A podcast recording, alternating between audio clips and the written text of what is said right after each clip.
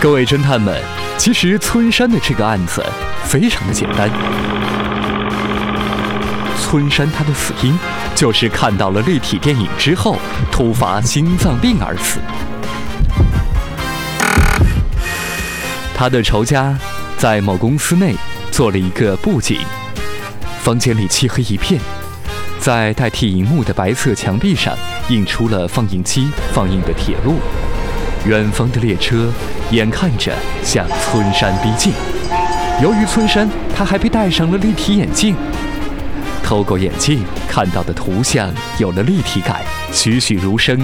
列车的声音是通过屏幕后的扬声器传出来的。